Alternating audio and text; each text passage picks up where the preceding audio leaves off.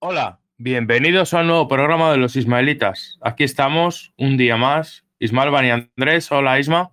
Muy buenas. ¿Qué tal estamos? Bien, aquí, relajado. Un poco resacoso hoy. Sí. ¿Hubo, ¿Hubo, fiesta anoche o qué? Un poco, un poco. Ah, me alegro. Y, y, un servidor que. Y, te, y, no te voy a negar que fiesta argentina. Fiesta argentina, joder. Deja, dejaré que hubo fiesta argentina. Me, me Vale, vale. Ciertos, ciertos licores argentinos que hacía muchos años que no veía. Como, Hostia, decía el ya va- camarero, como me decía el camarero, estás, eh, dice, estás full argentino. Y digo, sí, solo me falta turismo nacional ahora mismo. Joder, ya solo hacía falta que aparecería por ahí Maradona y Pechito López eh, en, el- en la jugada. Vale, pues y el servidor que, que lleva unos días también, la semana pasada estaba muerto y esta semana también. Eh, os venimos a hablar de, de, de la parte, digamos, 2, ¿no? Del, del programa pasado, porque... Sí, de, que ya, ya lo, lo que adelantaste cuando el cierre del programa, porque te adelantaste y justo cerrar el programa y venir el caos. Sí, sí, sí. Fue, literalmente así. Dejamos, eh, a ver, lo dejamos en que, en que Aston Martin había presentado una, una reclamación y, y bueno, a las 11 de la noche creo que fue, hora española, pues saltó a la luz que eso, que eh, los, eh, los comisarios habían decidido después de, de revisar el vídeo y escuchar a- al, al representante del equipo, que la verdad que mm, fue con un vídeo creo que de, de varios minutos y de, y de varias acciones que habían ocurrido, ocurrido anteriormente, porque por lo visto el tema de trabajar en el coche era un tema que estaba hablado, pero no firmado ni, ni sellado por parte de la FIA en ningún sitio. Se había comentado entre los jefes de equipo, pero no se, no se reflejaba o no se retrataba eh, lo que era trabajar eh, durante una sanción en el coche, lo que era trabajar, si era tocar el coche, si era realmente levantar el, coche y dejarle solo levantado, o, o simplemente llegar el coche y que estuviese inmovilizado sin que nadie lo tocara. Como no estaba bien especificado el tema de la acción, de trabajar sobre el coche, pues mm, entre las acciones que presentó Aston Martin anteriores, que no se habían sancionado, más esa evidencia que, presentaba eh, Aston Martin, que no sabía dejar la cosa clara, pues eh, los comisarios y, y, y, y se- y hay una cosa que, que se dejó en el aire, que se dijo eh, tanto en, en la sanción como, como luego en declaraciones, miembros relevantes de la FIA, que suena como que lo que me has comentado tú, que ha habido telefonazo. A ver, yo sigo opinando lo del otro día, y sobre todo después de, de los movimientos de radios que hubo, del, volvemos a lo mismo, de que estuviera limpio, estuviera todo el mundo tranquilo y luego en las últimas vueltas de repente apareciera una, una radio de, de Russell de aprieta, aprieta, que a este le van a sancionar, cuando nadie sabía nada, ni el propio Aston Martin, de, de todo lo que iba a suceder después. Es que yo ahí sigo pensando de que todavía los lazos que tiene Mercedes con, con la gente de la FIA después de lo de Canadá del año pasado y, y ¿qué, qué, qué puesto tenía la chica esa que, que se metió luego en la FIA? Ah, no me acuerdo, que estaba en Mercedes. Y pues yo creo que sigue ahí habiendo y, y ha habido yo creo que un telefonazo de Mercedes y Mercedes otra vez se, ha vuelto a ir de enseguida y a, lucir de que tiene contacto con la FIA. Me da toda la sensación porque volvamos a lo mismo. No tienes un... Estás constantemente diciendo que está limpio. Eh, Ha hecho la sanción. No, no ha sucedido lo de Ocon, porque Ocon, por ejemplo, sí que se, se dijo, bueno, ahí se vio claramente y le,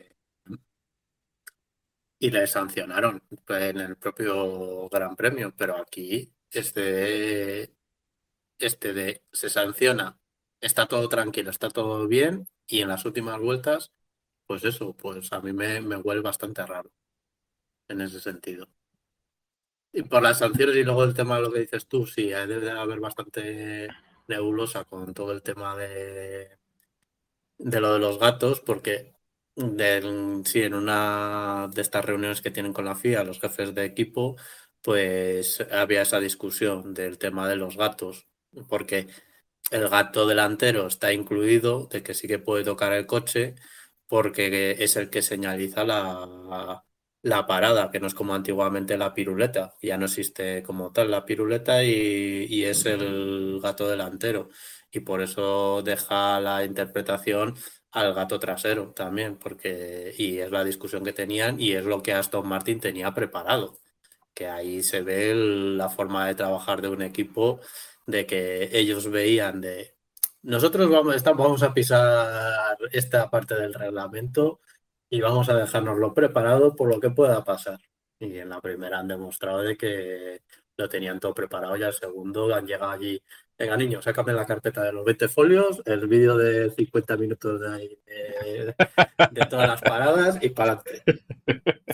No, y, y, uniendo a lo que dices, que eh, se comentó eso, ¿no? Que Laurence Stroll había ido con, con un equipo de abogados o que ya lo tenían, lo que dices tú, preparado. Y, muchas veces mm, desde fuera, ¿no? O estos años ha sido eh, un, cultivo, ¿no? Digámoslo así, de, como dando a entender como que la, familia Stroll, eh, poco menos que, que, le había caído el dinero del cielo y que estaba aquí la Fórmula 1 por capricho, que en parte, en parte, igual está la Fórmula 1 por capricho no solo de su hijo, también por ellos, pero no, no debemos de perder eh, de vista en el horizonte que esta gente no ha hecho el dinero porque sí. Eh, mismo, todas, las grandes, grandes fortunas y grandes empresas tampoco nos vamos a llevar las manos a la cabeza. Esto es como un equipo de Fórmula 1. Aquí en las grandes empresas la, ingeniería fiscal va de la mano y cuanto y, van siempre por delante del legislador a la hora sí te va a poner esto pero ellos ya tienen preparado pues vamos a hacer esta otra cosa porque el, legislador son cinco personas y estos son 20 y ya lo tienen preparado se, se lo preparan y venga ya vale para adelante pues vale pues exacto, pues es lo mismo, así hacen las fortunas. Eh, no es el, que más gana, sino el que más ahorra, muchas veces, se dice en mi pueblo, el más rico.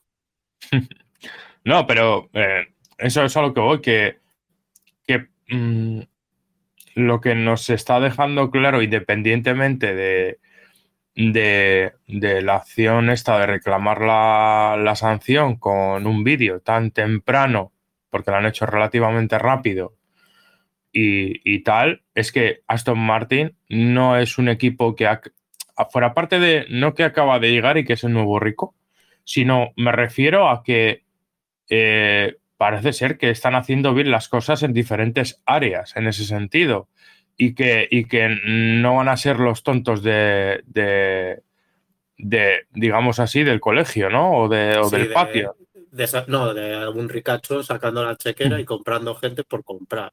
No, no, esto le está demostrando de que sabe rodearse de gente. Así, al final tiene, solo tienes que ver los nombres que, que se está, que están merodeando, que no están contratados por Aston Martin, porque se ha hablado de. Siempre Briatore está por ahí pululando con Stroll. Eh, hace poco salió una noticia de que Montichemolo estaba aconsejando también a Stroll. Eh, lo que decíamos en su momento, el CEO de Aston Martin ahora en estos momentos, eh, Mattiacci, que en su momento estuvo en Ferrari, fue el que lanzó la marca Ferrari en Estados Unidos y por eso le pasaron al equipo de Fórmula 1. Dan Fallows, eh, crack que viene de BMW, de, dirigir un equipo de BMW, al final se está rodeando de mucha gente importante y, y yo creo que bien. Mm, habrá, a ver, habrá en cosas que van a fallar porque es normal, pero es normal. Pero es eso, mm, yo creo que mm, Toto Wolf, en este caso, que es como te comenté a ti en privado y lo comenté en el siguiente, en el, anterior programa, eh, se han querido marcar un triple y, se han quedado fuera de juego, totalmente. Mm.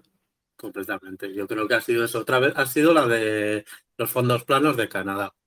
De sabemos que va a ser esto. Justo el día antes sale, vale, pues ponemos dos tensores. El día siguiente vienes con los dos tensores y nosotros no sabíamos nada y ya tenemos dos tensores. Pues esto es exactamente lo mismo.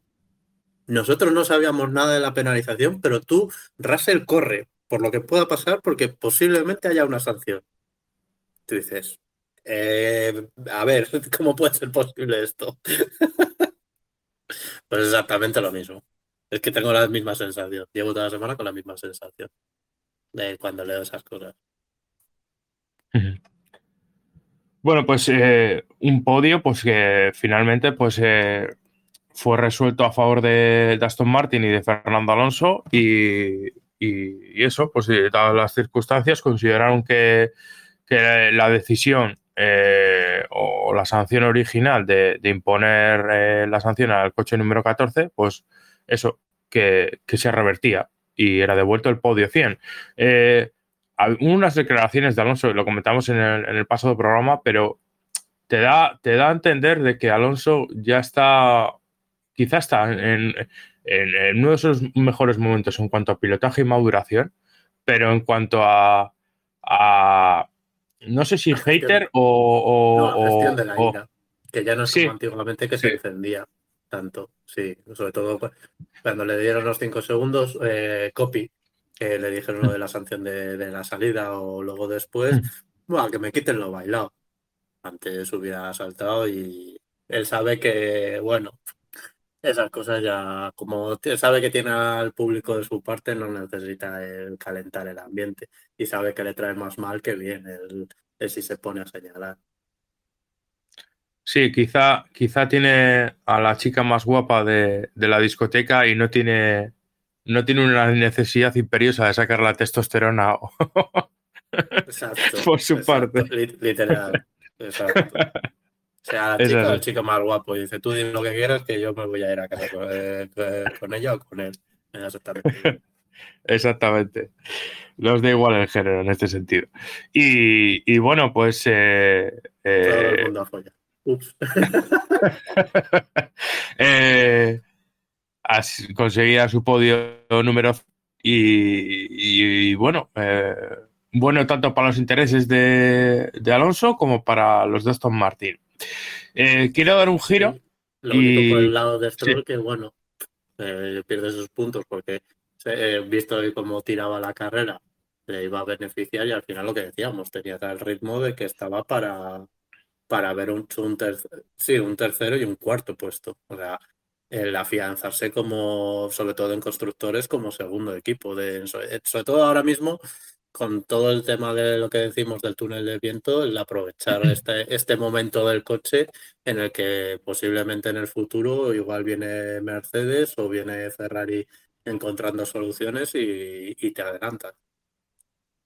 Sí, y, luego, eh, fíjate que en este Gran Premio eh, todo el mundo teníamos la duda, ¿no? De, cómo iba a rendir el, Aston Martin, ¿no? Y, yo creo que... Mm, un aprobado no, sacó más que, no, un sobresaliente, pero sacó más que un notable el, coche, la verdad, en su rendimiento. porque... Yo sigo pensando lo mismo, en clasificación las cosas están mucho más igualadas y hoy estaba viendo un poco las primeras vueltas porque no las pude ver bien y, he preferido verlas otra vez un poco. Y, sobre todo en clasificación, eso, los propios también Alpine están mucho más metidos en ese grupo de arriba, o los, los Ferrari, están un poco más, está todo más eh, compacto. Luego en carrera es cuando se ve ahí la diferencia de que el Aston Martin sí que está un pelín por eh, un paso por encima de, del Mercedes y del Ferrari. Yo creo que. Es, eh, lo que digo del entendimiento. Igual Ferrari entiende el coche de aquí a Imola y, y cuando consigue los segundos puestos, pues ya no hay forma de, quitárselos en carrera. Eh, también yo creo que eh, mm, es una ansia en general. Esos equipos es normal, ¿no? Que Ferrari y Mercedes tengan el ansia este de después del pasado año, tengan eh, aún mayor ansia de, mejorar el coche del año pasado y tener un rendimiento óptimo ya, ¿no? Un performance bueno, pero mm, tampoco pueden caer ni, ni, nosotros como aficionados y, y, mucho menos ellos como, como por, por, sus propios intereses eh, en una histeria colectiva de, de un equipo, porque en Ferrari, eh, fuera parte de, de, rendimiento del coche, está habiendo una limpia dentro de Ferrari.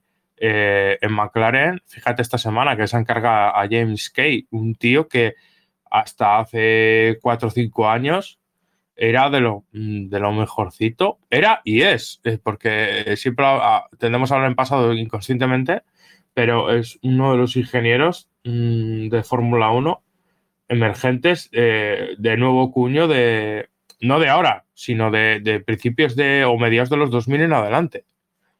Sí, parece que yo por lo que leí demás de, de, lo de James Kay, el tema de James Kay es que eh, le achacan a él primero el, el querer el quieren cambiar la jerarquía que tienen dentro de, de McLaren, que viene todavía de la época de Ron Dennis y no, y no ven que sea funcional, que es demasiado burocrática y demás, y quieren cambiarla. Y, y el problema de James es que, que, creen que es uno de los problemas eh, que está teniendo, que no está viendo el, los problemas, me estoy repitiendo con problemas, eh, los problemas que están sucediendo de, eso, del año pasado, de los de los frenos del, de este año, yo de encontrar el concepto que ellos quieren tarde o de llegar tarde a las primeras carreras y tener el coche que tienen.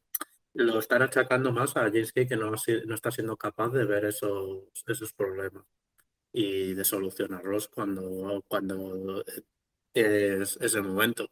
Y por ejemplo, me está, eh, me está viniendo a la cabeza dos que estaban súper valorados en la época de Force Indias, como eran Nauer y el otro que estuvo, que luego estuvo en McLaren IndyCar, en los primeros pasos de IndyCar, y mira cómo han salido los dos después de salir de, de Force India. O sea, sí. también mm. nunca sabes quién de quién es culpa y quién no. Sí, luego también, Isma, como hemos hablado en otros programas y, y, y de manera privada, el hype, ¿no? Que he creado a veces. Mmm, sí, sobre un personaje solo. Sí, efectivamente, porque el, el caso más reciente mmm, y de renombre que tenemos y que podemos echar mano a ver es, es Paddy Lowe, por ejemplo, cuando salió de todos estos años de dominio de Mercedes, salió encima a Williams, que nadie entendía un poco esa, esa salida. Y, y hemos visto como no ha o su trabajo no se ha visto, no, no, ha sido fructífero por X razón o porque realmente no era tanto como, como, como lo pintaban.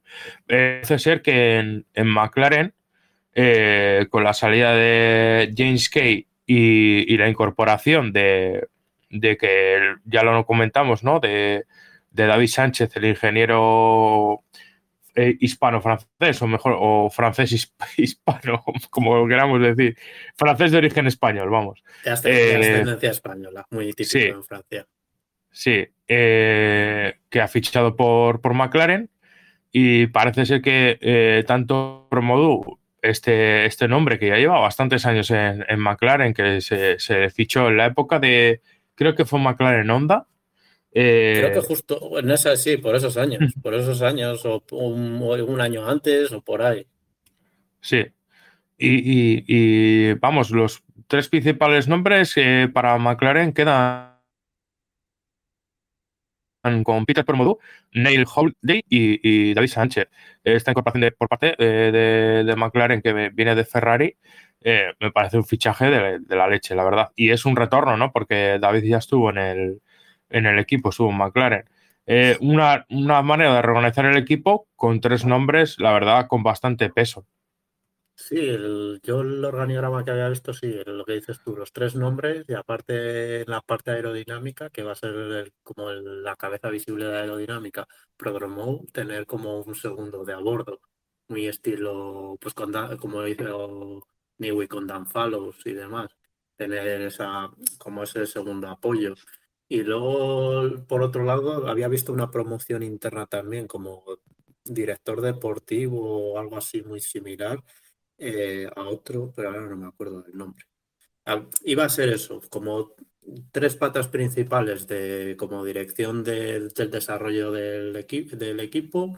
Eh, luego después, como en una posición parecida pero un poco superior, un director deportivo y por encima Estela y, y Zach Brown. Estaría. Sí, eh, han puesto a, un chico que se llama Pierce eh, Zain, que, es, digamos, que ocupará como el jefe operativo del equipo, como, Exacto. como, como más que un coordinador. exacto, el que aglutine, por ejemplo, lo que dices tú, el coordinador de estos tres áreas, de que el día que se reúnan, él, él solo se encargue de que pues vale, vamos a dar prioridad a aerodinámica o vamos porque al final es lo que se va, a necesitar a partir de ahora. Con el tema del tope presupuestario es el, el saber focalizar donde necesitas poner los recursos. El vale, pues vamos a gastarnos el dinero en esto o lo otro. Lo que, fíjate, es que me, cuando leía me, me, acordaba de lo que decíamos el año pasado con el tema de la lucha entre McLaren y Alpine. Era clarísimo eso, el que eh, McLaren tenía las instalaciones, pero no tenía el personal, y Alpine sí que tenía el personal, pero no tenía las instalaciones. Pues ahora se está viendo de que ellos están dando cuenta de eso, de que están faltos de ingenieros y necesitan reorganizarse para tener ese sistema. Y están faltos de ingenieros y de contratación.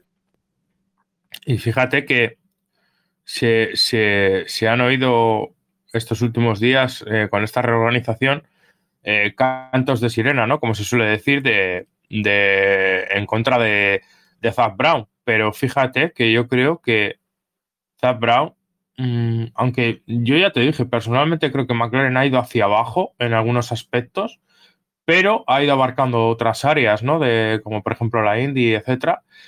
Yo creo que ha sabido complementar eh, eh, el mal o pobre rendimiento que ha tenido la Fórmula 1 eh, incluso ha sabido complementar eso incluso trayendo eh, patrocinadores que ha habido, hay equipos que con un coche, por ejemplo, véase el citado Alpine, no están teniendo apenas patrocinadores. Y fíjate, tú ves en McLaren y al final, yo no sé si es por su etapa americana o, sí, su, estilo su manera. su, su, estilo americano, pequeños patrocinadores. Sí, ves el coche entero lleno de, patrocinadores. Y eh, también eh, Brown comentaba que no han tenido esa mano izquierda o ese saber hacer de un desarrollo más rápido del equipo, ¿no? Que, que eh, no, el año pasado, fíjate, para cuando quisieron ponerse las pilas, ya había acabado el año. Y yo creo que tienen miedo de que, de que este año vuelva a pasar lo mismo. Sí, por eso el tema de la reorganización interna, para que todas esas cosas no sean tan lentas a la hora de, depurar errores o solucionar problemas o saber focalizarse. Para, por eso es la reestructuración interna que, están teniendo. y luego, pues. Por ahí vienen esas palabras de Zach y lo que dices de Zach pues posiblemente no haya tenido los mejores aciertos, pero sí que al final ha tenido cagadas. La primera época de McLaren Indy, lo que decíamos del fichar, es que ahora no me acuerdo el nombre del, ingeniero que trajo de, Force India, que fue luego después un desastre, que fue cuando Alonso le todos los problemas de aquel indicar cuando fichó con Carlin y, tenían los coches que no estaban terminados y sin volante y todos esos líos. no me acuerdo del nombre del ingeniero aquí. Seguramente cuando acabe ese programa. No, me pondré a buscarlo y, se, le encontraré, le encontraré sé, buscarle, porque la parte de Zack le puso a caer un burro. Ese tío no le vuelves a ver en un equipo de, de, de, competición en la vida. Después de cómo le dejó. Madre mía.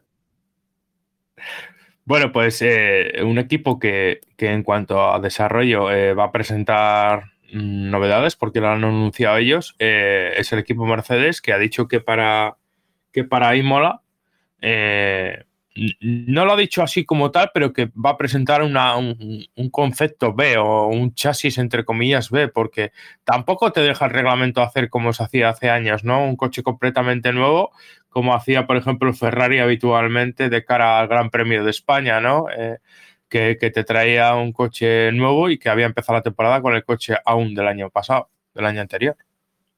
Sí, pone Imola y que va a ser como al final, pues es lo lógico, como el Aston Martin. ellos, ellos siguen con las, las, dudas de que ellos pensaban que esto les iba a funcionar y la que decías tú antes de de que ellos se veían más arriba y yo creo que viene más por la superioridad del año pasado que tenían, pero al verse este año con un Red Bull que se les ha marchado y por atrás él está Aston Martin que les está apretando las tuercas y, y Alpine que si se duermen también está ahí, pues, pues obviamente ya no saben qué hacer, si seguir con este concepto, ponerse al del, al estilo Red Bull y ser ya todos, todos ir por el lado Red Bull. Al final es lo lógico que te surgen las dudas cuando ves que no llegas.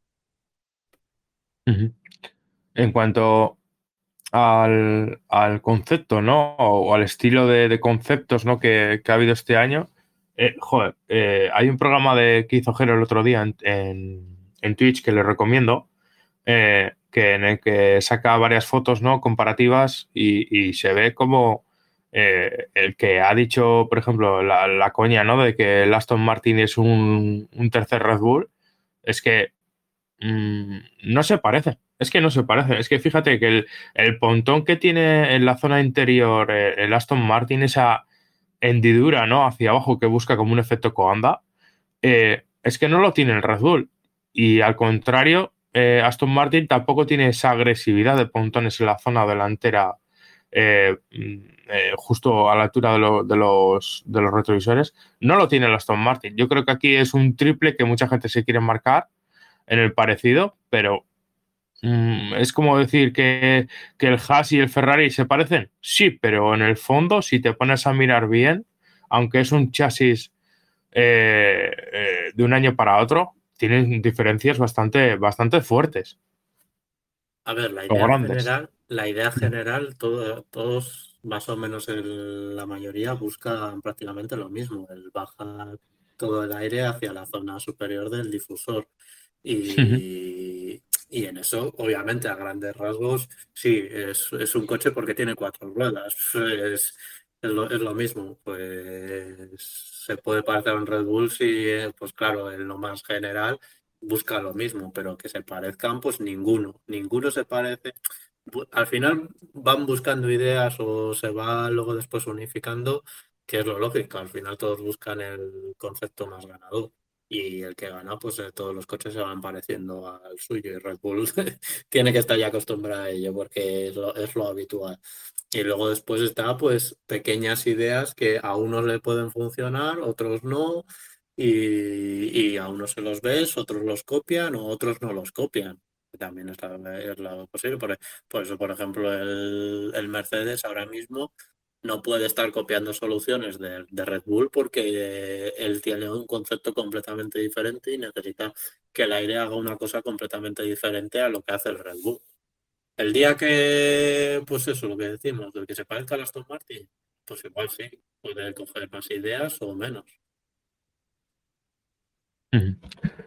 La verdad es que, ya te digo, yo estoy cansado, personalmente estoy cansado, ¿no? Porque son muchos años de, decir, no, mira, la ha copiado, ha hecho esto, pero si es que cada coche es un mundo, tío. Es que cada no, monoplaza es, que, la, que la, copia lo, lo, dijimos nosotros también aquí un día, que es que es, el plato nuestro de cada día.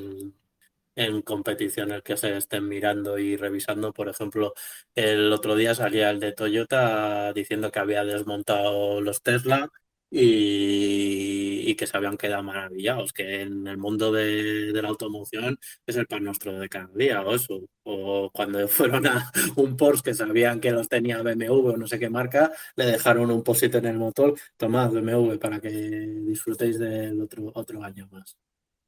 O cosas de esas.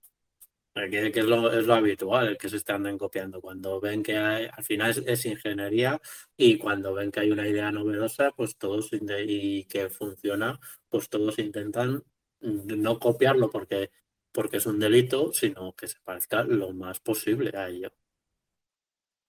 Y por ejemplo, lo, que, eh. lo que decimos de los ingenieros, de los saltos de ingenieros de un lado a otro final es normal, porque al final pasan de los ingenieros de un lado a otro y es normal que al final pues un coche se parezca a otro y son eh, núcleos cerrados que al final van al bar y se comentan las cosas también.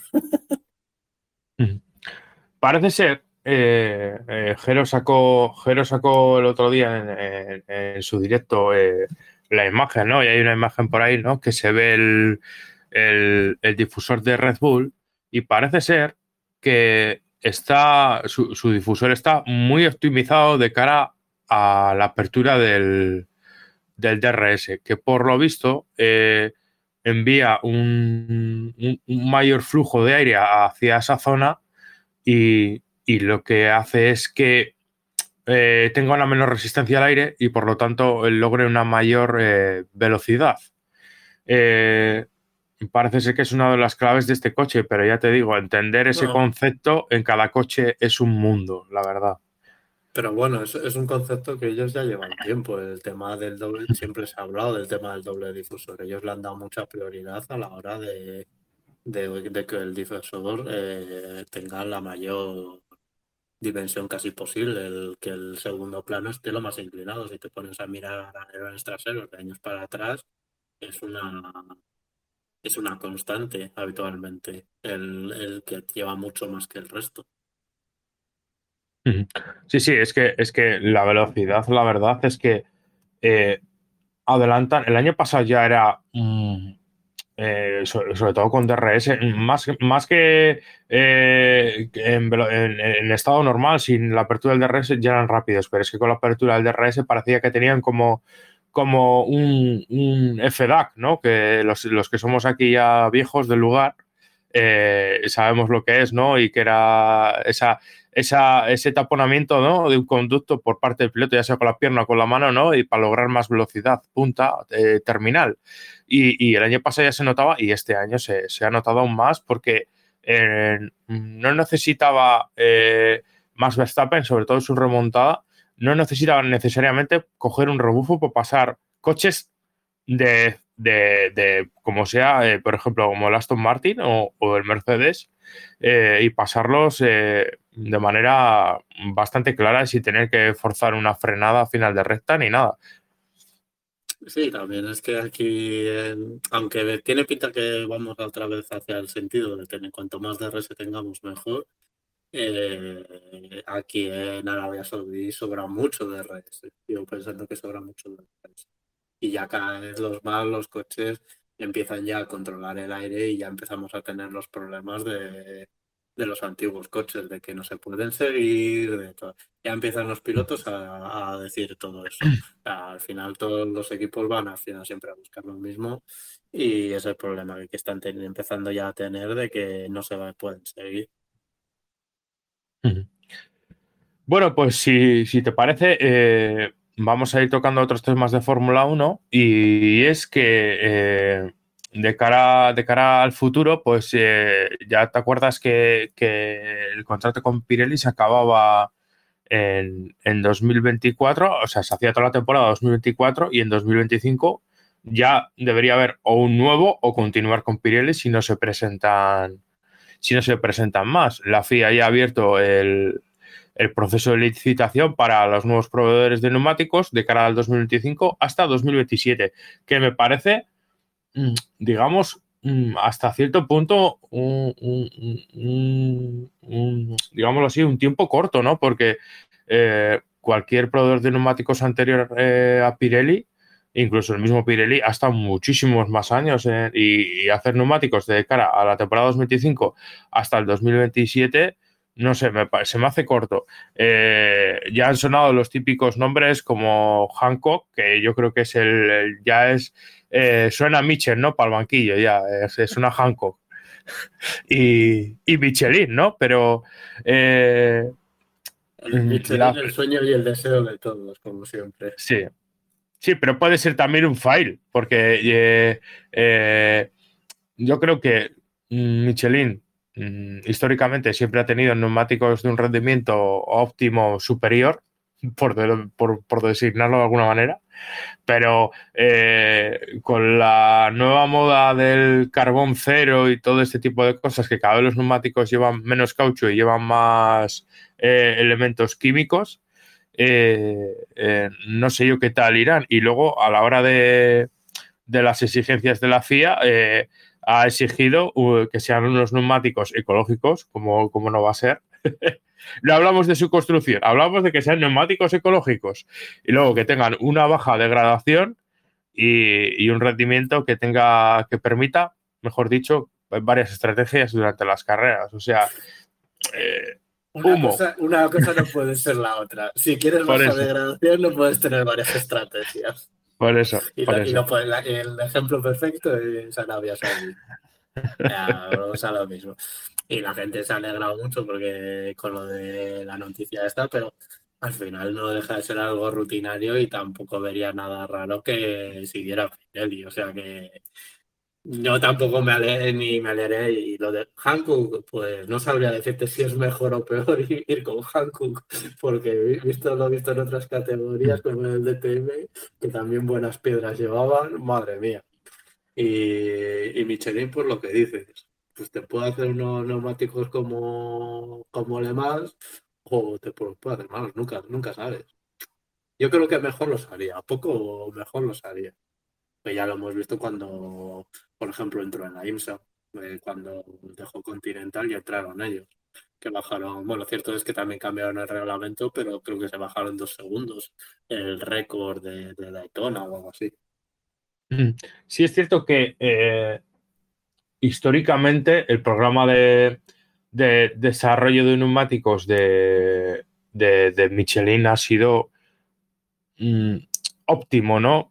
Mm, por decirlo de alguna manera, que siempre ha sido muy bueno. Eh, no, no han sido unos neumáticos que se caigan a cachos como ha sido Pirelli, tal cual. Eh,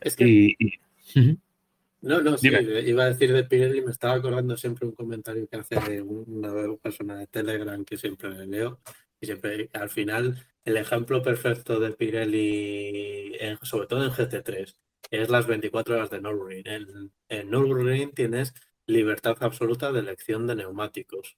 Y allí en Nürburgring creo que solo había un coche que tenía llevaba Pirelli y, porque lo patrocinaba, que si no nadie lleva Pirelli.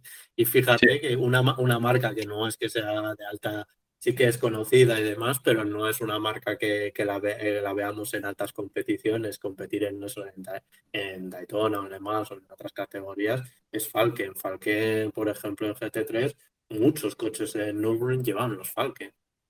Y, sí, y, en, Asia es, muy normal también verla. O los Toyo, los Toyo en Asia, pero son de esas marcas que nunca han dado el salto a, a, pues a grandes competiciones internacionales. No, siempre ha tenido su, nicho, digámoslo así, Isma. Eh, por ejemplo, Yokohama, eh, siempre han tenido su nicho, sobre todo muchas de ellas en Japón, porque son de origen asiático, muchas de ellas, o japonés en este caso. Eh, y como han tenido su nicho de mercado, pues mm, mm, y ya venden allí mogollón, pues la verdad es que yo creo que no han, no han, tenido la necesidad imperiosa esa de llegar a la categoría reina. Eh, por ejemplo, tuvo. Sí que tuvo un momento de expansión que le pilló cuando los líos de Michelin, que, cogieron el, testigo, sobre todo en el, en el Mundial de Turismos, cuando, vuelvo a repetir, con los problemas de Michelin del 2005, lo pagó el resto de categorías. Y la primera que fue fue el Mundial de Turismo, si no recuerdo mal, en la que directamente se cambió Michelin por Yokohama sí que tuvieron problemas al principio, pero luego después no recuerdo que llegaran. No sé, no volvieron a tener ningún problema y, trabajaban bien y al final también fue su política y creo que al final no sé si acabaron el contrato y demás, no sé si cuando lo de o antes, que ya también empezaron pues lo típico a patrocinar a otros deportes porque les compensaba más que patrocinar pues eso, un mundial de turismo. Yo creo que, personalmente, yo creo que nos vamos a comer otros años más de, Pirelli. Y, como hemos comentado el año pasado y en el programa que hicimos con Jero también, eh, es el menos mal de los males actualmente de la Fórmula 1, el tema de los neumáticos. Que quisiéramos tener unos mejores, sí, yo creo que aquí todo el mundo estamos de acuerdo, pero que no es el... Eh, el problema son las selecciones conservadoras es que aquí en Arabia Saudí, ¿por qué no se lleva una gama más blanda de neumáticos? sí, efectivamente. ¿Por qué? Si ves el año pasado, que has tenido una carrera o una parada, pues baja un, grado en la dureza. Ese es el mayor problema de Pirelli en estos momentos. Lo que no puede ser es eso. Es que vaya a la FIA y, oye, esta carrera que has tenido una parada, esta carrera que has tenido una parada y esta carrera que has tenido una parada, no puedes llevar los mismos compuestos. Lleva una gama más blanda. Y si son los más blandos, entonces sí, entonces pues igual hay que plantearse el, generar un neumático más blando. Pero no puede ser eso, tener cinco o seis tipos de neumáticos y llevarlos más duros, porque por seguridad, lo que sea, y tienes carreras de una parada. Joder, aquí has llevado la gama casi más dura y ya has tenido una parada, pues un poco más blando. El blando para clasificación, porque al final se está haciendo eso, que el blando sea para clasificación y luego los otros para carrera y, si hay dos paradas, mejor que una. Yo creo que lo mejor siempre son dos paradas. Y está cuando se ve, sobre todo estratégicamente, que dos paradas dan carreras más interesantes. Y es cuando puede pasar algo, Isma. Es cuando pasan las cosas. Cuanto más fuerzas las situaciones es cuando vienen los fallos. Eso está clarísimo. Sí, o alguien arriesgando a una parada porque ha conseguido que conserven los neumáticos. Por ejemplo, a día de hoy, como está el, el Aston Martin, está para ese tipo de carreras. Las carreras que salgan de dos paradas, ellos suelen jugársela a una. O que venga una carrera con safety o lo que sea y jugársela a una, a una parada y, y si suena la flauta. A ver, yo no quiero ser maquiavélico o mal pensado, pero yo sí sería Aston Martin mm, en según qué circuitos, cuando ya vaya la cosa más adelante, jugaría la baza mm, de Lance Stroll de cara a una posible victoria de Fernando Alonso o inclusive al revés. Sí, sí, y, y, lo, digo con todas las de la ley. ¿Por qué? Porque, ya, hemos, eh, visto que tiene buenos abogados el padre y puede, y puede hacerlo mejor que Briatore. no, pero te voy, te voy al tema de, una carrera que lo que dices tú, que por lo que sea eh, pasen cosas y te pase, se, vean con una victoria como se vio Alpine en Hungría en 2021 o, Alfa, Tauri, que, era muy, que es muy eso, por eso se llevó la de Gasly en Monza. a eso te voy, maquiavélico en ese sentido, ¿sabes? En saber aprovechar las cartas. Es cierto que es que en Fórmula 1 llevamos unos años que ya no se ven esas cosas, pero en otras categorías, por ejemplo, en indicar es, es el pan nuestro de cada día. El, eh, por ejemplo, en resistencia. venga, vamos a cambiar, ya que estamos, vemos que no estamos, cambiamos la dinámica de paradas eh, o vamos a contrapié con las paradas y si suena la flauta de, las amarillas, pues estamos ahí en la lucha. Pero pues ahora, sí, sí, sí. no, ya no, en Fórmula 1 no lo ves. Van a intentar una parada sea como sea. Es que, Isma, eh, yo no lo veo descabellado en cuanto a los intereses del propio equipo eh, yo, imagínate, eh, es que no es ser maquiavélico, es eh, tener, mm, tener yo desarrollo esas ideas, ¿vale? No sé cómo explicar. No, pero yo te, entiendo, A ver, yo te entiendo en el sentido de decir de, oye, hay esta mínima posibilidad de, de ganar si hacemos una parada. Pues venga, va, vamos a tirar para adelante con ello y, si, si ganamos 25 puntos, lo que decíamos antes, 25 puntos que nos llevamos y si conseguimos el subcampeonato, ese dinerazo que nos llevamos a casa. Y, y, fuera parte de eso, el impacto mediático que tienes eh, durante todo ese fin de semana. Y a lo que te voy, que, lo, mismo digo de. No es que esté muy bollante económicamente fuera parte de la Fórmula 1 como para derrochar momentos publicitarios gratuitos. Efectivamente, a lo que te iba, que me da igual Stroll que Alonso. O sea, eh, el coger a Alonso. Sí, el, coger y decirle a Fernando: Mira, Fernando, vas a hacer de liebre este, este fin de semana.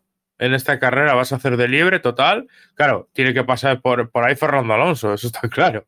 Pero eh, vas a hacer de liebre y vas a salir a rabo desde desde el, imagínate que clasifica segundo o lo que sea, o tercero, y, por lo que sea, se coloca primero. Por, cualquier situación pasa.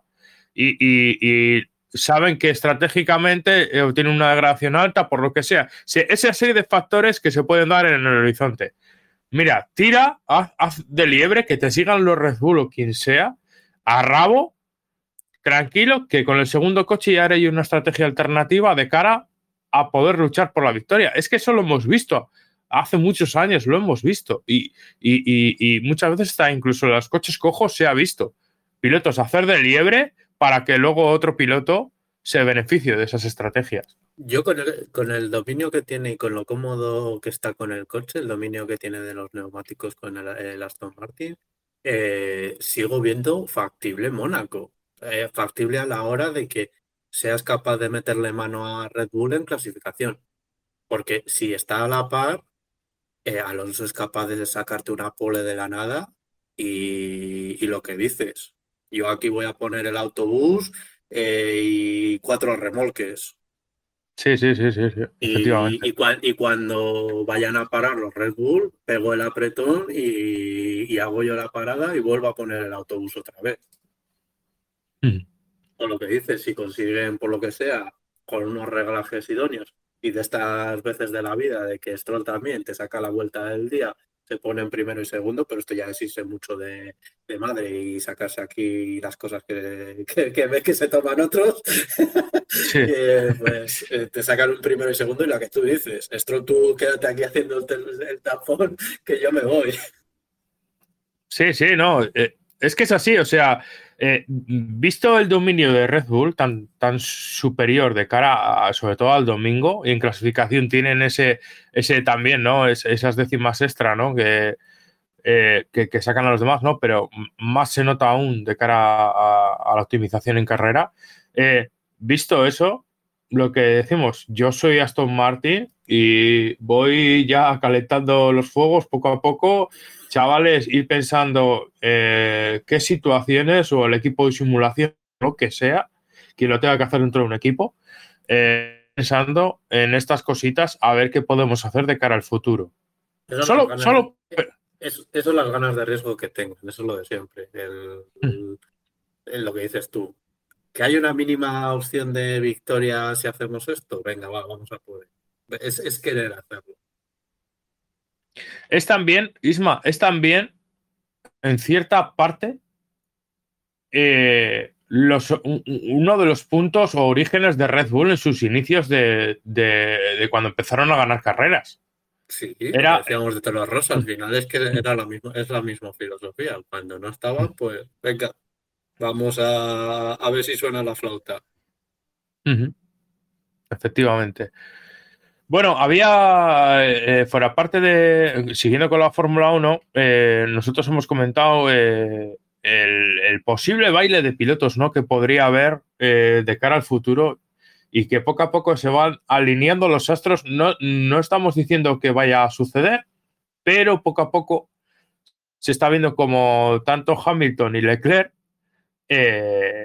podrían cambiar de equipo, ¿no? O, no se les está viendo cómodo. Yo creo que eh, Hamilton, eh, después del fail que ha tenido en 2021, no ganando su octavo título, que yo creo que iba a, significar posiblemente su retirada, eh, yo creo que o cambia de aires o, se va a retirar.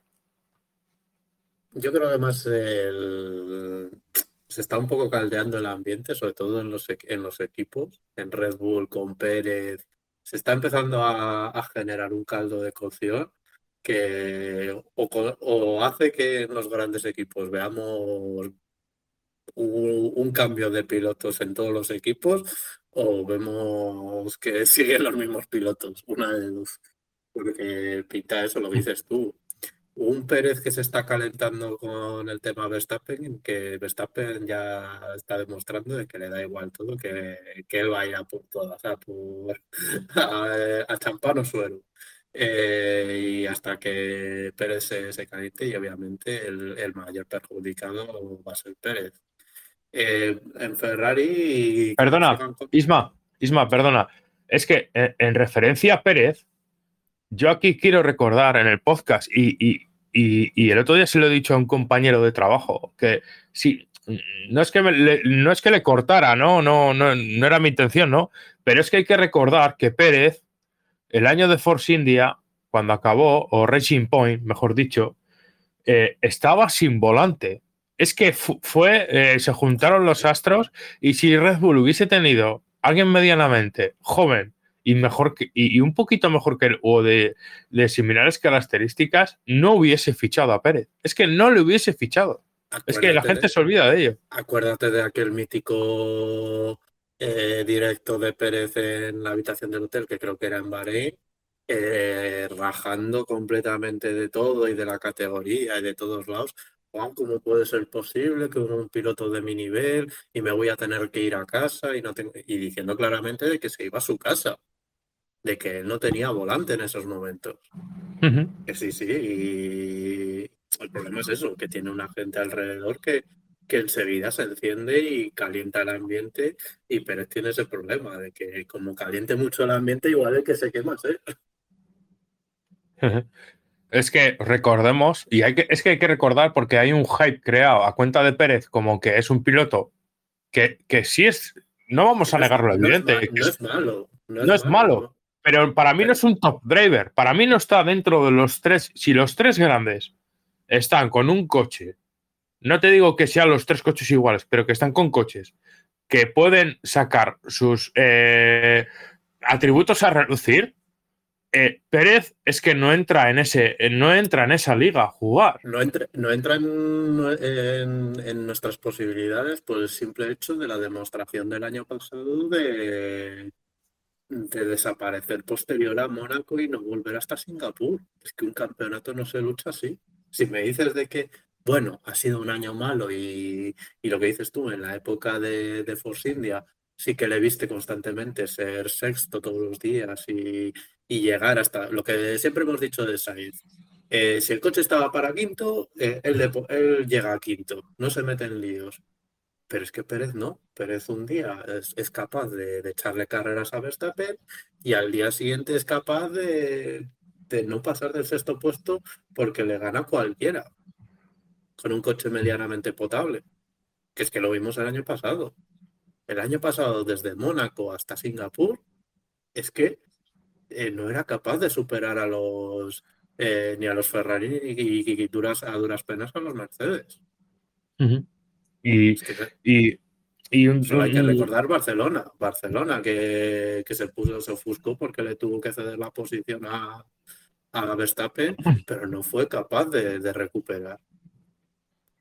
Sí, efectivamente. Eh, yo ya te dije que en Barcelona en directo no se vio la realización, pero en la curva 5 le hizo un amago de dejarla adelantar y luego, y luego volver a abrirse, que, es digno de, cualquier cerdo. O sea, ahí me pareció una cerdada por parte de, de Pérez bastante importante. O sea, aquí, que aquí están pasando cosas y que delante de las cámaras hay otra, eso, eso yo creo que, nos ha quedado claro a todos. Eh, el Gran Premio de Brasil del año pasado, eh, con el comentario de, Verstappen en verano, antes del parón de verano, os dije que os dejé claro esto, lo que iba a suceder, o cuáles eran mis intenciones, y el equipo, pues. Eh, y, sin irte, más lejos, que volvemos a lo mismo, que tampoco es lo que vimos en Arabia Saudí, de venga, ponte en, 34, en 33-0 y que no se pone Verstappen. Eh, ponte de, tú en 33-2. Nada, el otro no hace caso. El otro diciendo, oye, que es que igual rompemos los coches, que mira cómo están, que no estamos como para ponernos a echar carreritas entre nosotros. Y Verstappen sigue para adelante. Eh, pues que obviamente están sucediendo cosas en el equipo de que algo está pasando ahí. Otra cosa es que yo lo, defienda o no. Eh, pues bueno, eh, yo esas cosas de Verstappen, por ejemplo, no me gustan en el sentido de que tú amarras un segundo puesto y, ya ganarás, que eres mejor que él y de eso no necesitas ponerte aquí a hacer tontería. Sí, eh, en, ese, en ese aspecto yo creo que es como es como para ganar todo vale, ¿no? En ese sentido, en el discurso de Max Verstappen, para ganar todo vale. Y muchas veces para ganar no todo vale. No, la típica de lo que se dice de, los pilotos de rally, de champán o suero. Yo ese tipo de mentalidad, por ejemplo, en pilotos no me gusta. en un 1% de los casos, en este caso Verstappen, porque es muy superior, te puede, estar, te puede salir, pero en el 99% de los casos habitualmente eh, lo que sucede en esas cosas es que eh, al final haces más cacharritos que victorias. Sí, y hay que recordar un dato que es objetivo, que no, sé si le comenté anteriormente, porque tú estás escuchando atentamente, es eh, que las victorias en Red Bull de Pérez siempre han sido cuando Max estaba fuera de juego. Sí, cuando ha salido por detrás de él por algún problema. Que, no es lo mismo. Sí, sí, yo lo digo, que también es que la cuestión es que aquí Pérez quiere pensar que tiene opciones a ser campeón del mundo. Y que, es lo que le pasó a Gasly o lo que o los que han venido pensando de que van a superar a Verstappen. Oye, chaval, primero intenta ser segundo y cuando le pues como que fíjate que de pechito no es que sea la persona más también objetiva del mundo a la hora de esas cosas. Eh, lo hizo en, en esto, en, cuando llegó en el Mundial de Turismo, Citroën llegó así, bueno, yo vengo de Argentina, vengo a aprender, porque de eso eh, venía, ¿quién tenía en el equipo? A Loeb ya, ya Iván Müller, el, actual, el, multicampeón de turismo, Iván Müller. Y dice, bueno, no sé qué, y luego les pasó la mano por la cara a todos. Pero, pero en ese momento inicial él llegó como eh, corredito degollado y luego después les dio motivos a Citroën para confiar en él. Bueno, pues eh, un, personaje mítico de la Fórmula 1 de, origen irlandés que hablaba del tema que hemos estado comentando a finales del año pasado, el tema tanto de Leclerc y de Hamilton, pues el gran Eddie Jordan eh, cree que, deberían intercambiar equipos estos dos pilotos, ¿no? Eh, siempre, nostálgicamente hablando, eh, siempre se ha dicho ¿no? que Hamilton debería ir a Ferrari y, que Leclerc pues, sería un gran piloto para, para, Mercedes y sería una dupla joven, la verdad, porque Russell y Leclerc sería posiblemente una de esas duplas como la que vimos en McLaren con Sainz y Norris, dos pilotos muy rápidos y que se, se complementaban bastante bien, la verdad. Solo por lo de, lo de Hamilton a Ferrari, solo pagaría por ello, solo por el drama que sería juntar el drama italiano barra Ferrari con el drama mental de, de, Hamilton cuando no le van bien las cosas. Solo juntar eso es que es una explosión nuclear para que eh, solo necesites, pues, necesitemos palomitas para disfrutar de una temporada así de Ferrari. Y, y Leclerc en, en esto, en Mercedes, yo sigo opinando de que Leclerc está a la altura para echarle carreritas a, a Verstappen, lo que pasa es que no tiene la consistencia necesaria para luchar por un campeonato. A día de hoy todavía no lo ha demostrado. Sí que hasta sí, de que con un coche no del todo, pues está ahí, le está todavía le está ganando Sainz o es capaz de conseguir el otro día, aunque no le esté sonriendo a la hora de la estrategia o, o pues, la fiabilidad de estas dos primeras carreras, ha, puesto el coche ahí en clasificación. Eh, es un piloto que yo creo que en ciertos momentos eh, y, es, eh, y es un mal endémico de, Ferrari, quitando Fernando Alonso en los últimos años. Tanto, por ejemplo, Vettel como Leclerc, cuando han tenido coches que han podido optar a la victoria con ellos, con ellos, mejor dicho, eh, algunas carreras han ganado, pero otras las han perdido ellos mismos por, por fallos propios. Les ha pesado, yo creo, esa presión. No, no sé si es presión o qué, que yo creo que yo creo que Max Leclerc tiene problemas de control del riesgo, de, saber dónde está el límite, de, saber pausar en, los momentos determinados. Porque si te fijas en todos los accidentes, lo que dices tú es de, pasarse de, frenada, pero por mucho. Eso cuando se estrelló en Baku, cuando estaba para punto de la pole, o la de la de Paul Ricard del año pasado, o la de la intentando remontar en Imola el año pasado. Son de esas cosas de de no saber controlar el riesgo, lo que decía, lo que decía antes de Verstappen, de tú tranquilo, quédate. Vale, sí, ya la has liado. O bueno, ya, la estrategia, pero no intentes solucionarlo en 20 vueltas porque en el 99% de las posibilidades te puede salir mal.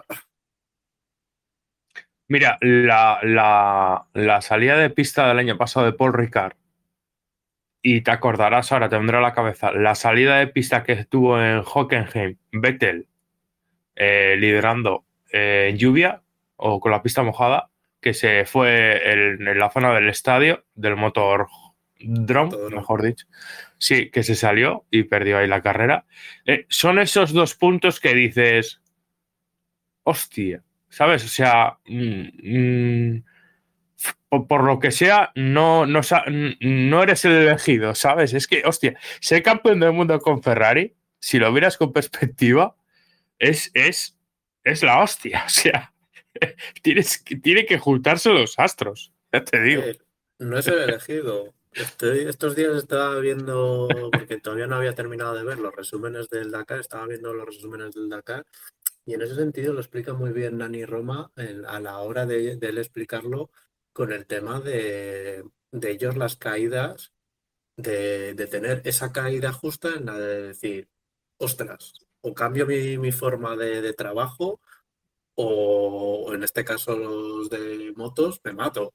En, en este caso Leclerc es lo mismo tiene que llegar a ese punto, el, ser elegido a, ser campeón es llegar a ese punto en el que eh, ves que por este camino estoy, me están sucediendo estas cosas y darte cuenta de que igual no es el camino correcto y tengo que cambiar algo en eso para que mantener, seguir manteniendo la velocidad que tengo, pero esos días que tengo la velocidad, no cagarla tan estrepitosamente. Eso, eso sí que es ya de un piloto super clase. Y es que si te das cuenta, tanto la salida de pista del año pasado que hemos comentado en el Port Ricard de Leclerc, como la salida de pista de Vettel, son salidas que no son a alta velocidad. O sea, quiero decirte, no vas empujando al límite tal, y son salidas que es como una desconexión de ellos. Sí, desconexiones mentales. Y yo, yo de, Leclerc lo he dicho muchas veces, de que lo que decía, de, tener una desconexión mental de, chico, de me acabas de hacer casi la de un amateur, siendo tú casi piloto de Ferrari y haber tenido victoria. Dice, ¿cómo puede ser posible? Sí, sí, sí. Y, me, has hecho la de Polda, eh, la de Polda la lana. literalmente, literalmente, chaval, literalmente. Y, bueno, eh, por cerrar capítulo Fórmula 1 y, ir cerrando el programa, porque eh, voy a pedir disculpas porque no he podido ver aún ni Sebri, ni, ni, bueno, todo lo que aconteció en, en Sebri en ese fin de semana. Eh, tranquilo, si, este podcast no se, subirá hasta el miércoles, o sea que no estamos para aquí a pedir los dos, o pedimos todos disculpas o tiramos para adelante. Eh, a lo que voy, eh, ¿te acuerdas que el año pasado Nelson Piquet hizo unas declaraciones llamando negrito en, reiteradas ocasiones a Hamilton? Eh, durante un análisis de, una acción en la que sacó de pista a Verstappen eh, y que si llamaba por su nombre.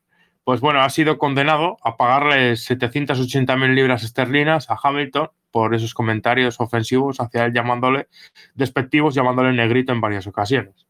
O sea que eh, Nelson Piquet yo creo que va a morir matando ya a este señor. Que yo creo que el golpe del accidente que tuvo, eh, sin duda le, dejó secuelas y, en su regreso a la Fórmula 1 eh, dio signos de ello. Eh, a esa gente y encima le, haces una multa económica, lo que lo que lo que escuchaba yo esta semana de, de un, de un piloto argentino que, que, también eh, por difamaciones denunciaba a la gente, pero no pedía el dinero. Decía, hacía el comentario de que él, que él prefería que se fueran a hacer las citos a, a las carreteras, o sea, a pintarlas o, a, que esas cosas, por ejemplo, a un Piqué le da igual ese sí, sí. Y, ya, ¿cuánto? Aquí lo tienes. Es que a, esa gente le, da exactamente igual. O, o, le haces algo de que aprenda o lo que sea, al final va a ser diciendo igual. Le va a dar igual, dice, pues bueno, pues me callo y ya lo diré en privado. Sí. Bueno, pues eh, este próximo fin de semana eh, tenemos eh, Gran Premio de Australia. Un, un, Gran Premio que antes era el inicio de la temporada y que eh, fíjate que Australia como tal mmm, no es un país que me llame necesariamente hablando, no. pero, pero no, no, que me llame de cara a en muchos sentidos, ¿sabes? Eh, no, no. A ver, que no es que me atraiga, por ejemplo, eh, con los años, Mónaco, eh, el Gran Premio de Mónaco ha ido perdiendo atractivo, yo creo. Y sin embargo, por ejemplo, el de Australia, eh, lo que es el Gran Premio de Australia, eh, ha ido ganando, ganando atractivo. Y fíjate que han pasado los años y, y hemos tenido grandes premios que han sido un bluff, pero oye, ahí mantiene ese atractivo y de hecho la afición australiana eh, está más al auge que nunca. O sea, lo están petando allí, la Fórmula 1. Eh, y bueno, la, la, el, la, competición en general del motor en Australia es casi una religión, sobre todo con los supercars. Eh, sí. Por eso uh -huh. tiene tanto tirón el, el, el, Gran Premio de Australia, porque como telonera, bueno, te, sí, antiguamente eran literalmente teloneras porque no tenían ni carrera oficial. A día de hoy los supercars sí que tienen una carrera oficial en, en el Gran Premio de Australia, pero antiguamente era una pachanga. Literalmente iban allá a divertir a la gente porque no competían. Creo que eran solo premios económicos y esas historias.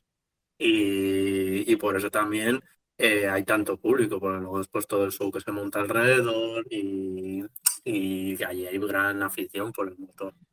Y el Gran Premio de Australia yo siempre le he tenido el cariño, por, también por lo que digo, porque como yo desde, yo creo que desde 2007 veo carreras de los supercars, que me acuerdo en aquella época para buscarlas en el foro australiano de, de Motorsport, la, la, las, las encontraba cachos de 15 minutos. Pues, bueno, bueno, siempre... no desveles no desveles las fuentes, Isma, que luego vienen a usurparnoslas. Tranquilo que ya no existe, ya no, ya no existe el foro australiano de, de motores. Eh, y yo y, te, y te, el otro día, de, un día descubrí que en el ordenador viejo todavía tenía alguna carrera de, de esas que descargó. eh, pues eso, pues al final es un gran premio. Yo creo al que le tengo bastante cariño, que es un circuito que me gusta, es un estilo este, bien, mola me gusta. Siempre, sí, ese, eso... horario, ese horario tempranito de, de, madrugar, que a mí no me importa, de levantarte, ver las carreras, luego marcharte a la cama y ya tener todo el día para, para ver otras carreras o hacer otras cosas, siempre me gusta. Sí, era, era, era un gran premio que en mi época más juvenil, por denominarlo de alguna manera, eh, era, de los, era, de los, que salíamos el viernes y volvíamos a casa a ver los libres.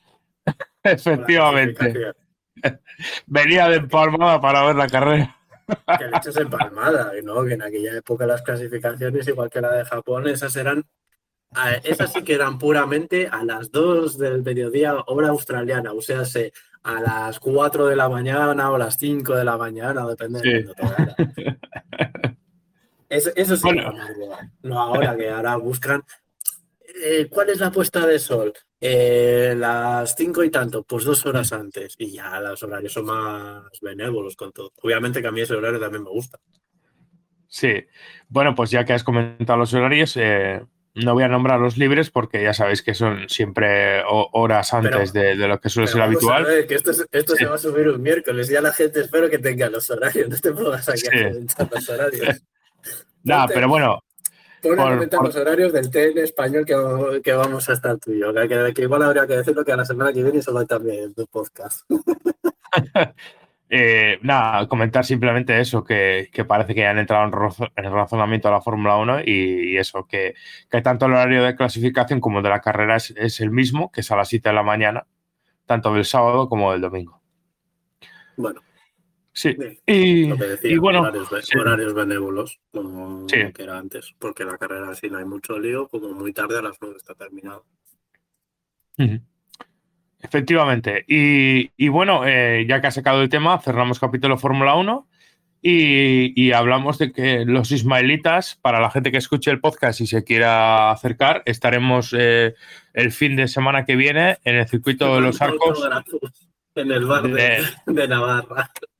en el bar de Navarra. Nos tendréis ahí en horario de, de 12 y media de la mañana a, a 3 de la tarde. Eh, empezaremos con un pincho pote y acabaremos eh, a altas horas de la madrugada en vete a saber dónde. Ay, Dios. ¿Cómo? O sea que. Eh, que, los vamos a ver, ismaelitas- la- que, vamos, que vamos a ver la Copa Saxo. Sesen- creo que eran 62 los coches que hay inscritos. Visto en todas, ¿no? Sí, y, y, y parece ser que, que vamos a tener gente por ahí de renombre y a ver si podemos contactar con alguno de ellos. Y oye, Ah, con- contigo, contigo al lado seguro. Yo voy a hacer y a, a hacer el silencio tranquilamente. Yo te dejo a ti que, que, que, que consigas número de teléfono. O se- o sea que yo soy el, el, el, el, ¿cómo diría? El social, ¿no? No sé cómo se dirá Sí, se, te, se te da mucho mejor mí. Sí, además los arcos se me da bien, me manejo bien por ahí. No sé por qué, que tiene ese circuito para mí. Y eso también Bueno, recordar que bueno, esta, bueno, esta noche no, oye, si es que la, si esto lo va- voy a subir el miércoles. Eh, Bueno, que disfrute la, la gente. Espero que salga una buena carrera de NASCAR y, ga- y gane Jordan Taylor. Sí, eh, ya, que, ya que el otro día nos hizo la raid Charlie. Eh, No comentes porque, porque esto se va a subir posterior no, nada, nada, o sea que, bueno, agradecer a Charlie nuevamente que la raid del otro día. Exacto. no, sí, el, sí, el, el- va a comentarnos, pero bueno. Y fíjate que el- yo lo acabé, el, no sé qué día fue, comentando que no iban a competir posterior a, a Alemán, que iban a competir posterior a Alemán y esta, y esta es previa. No sé, no sé, es que yo tengo un jaleo con horarios y con todo que ya ni, ni me fijo. Pero sí, están aquí más para echar carreritas. Johnson, Button y bueno, Jordan Taylor por, por, por afinidad con Hendrick Motorsport, porque ya en su momento estuvo trabajando con ellos, cuando, pues sí, creo que lo conté ya, eh, cuando también, cuando en ruteros para mejorar los reglajes y bueno, eh, el Chase Elliott estaba lesionado y se ha subido. ¿eh? Y a ver si yo creo que ese que tiene opciones de victoria, porque el, el Hendrick tiene buenos reglajes de un buen chasis para, para circuitos tradicionales. Cota es una pena porque por los escapatorios asfaltados se pierde un- se pierde emoción, no se ven tan rápidos, pero se mueven, se mueven bien los coches aquí. Bueno, pues si no te importa, Isma, como hemos anunciado que estaremos el próximo fin de semana en los arcos en Navarra, eh, para la gente que se quiere acercar, si quiere contactar con nosotros, aunque este programa se subirá el miércoles, cuando lo estaréis escuchando, eh, recordar tanto eh, el nick de, de Isma, de Isma eh, Ismael Bani Andrés, en Twitter, que es arroba Ismabani con B, Ismabani Bani Andrés, ¿no? O Ismabani a secas, ¿no? Eh, Isma- Ismabani. Ismabani. Sí, eso, efectivamente. Arroba Ismabani con B. Y luego el mío, que es eh, arroba Ismael Pérez 1. Uno con, con el número al final, no con uno con letras. Ismael Pérez 1. Y si queréis contactar con nosotros, pues contactar vía Twitter y o si no nos buscáis vía Telegram. Y por ahí, o por el canal Y de los Ismaelitas. Y los que no, obviamente, porque también he yo en, en Ivo sí que veo donde eso es la gente, eh, a todos los de fuera un saludo, que, que en Navarra no van a poder ir, pero oye, se agradece que nos escuchen de fuera y nos consideren una- unas personas razonables para, para escuchar opinión de motor. Sí, intentaremos, pues eso, recoger. No información, Nah, si- vamos- sino, vamos a sino divert- espe- vamos a a divertirnos. Y a, y a echar fotos, lo de siempre, no Sí. vamos aquí a darnos Sí, las importantes. No, no, no, no, para nada, para nada. Porque pasándolo bien es cuando, cuando más aprende uno y cuando más salen las, esas anécdotas que tanto nos gusta oír. Exacto, un fin de semana de motor, de puro motor. Bueno, pues esto ha sido todo por hoy. Isma, no sé si querrás decir algo más. Nada más.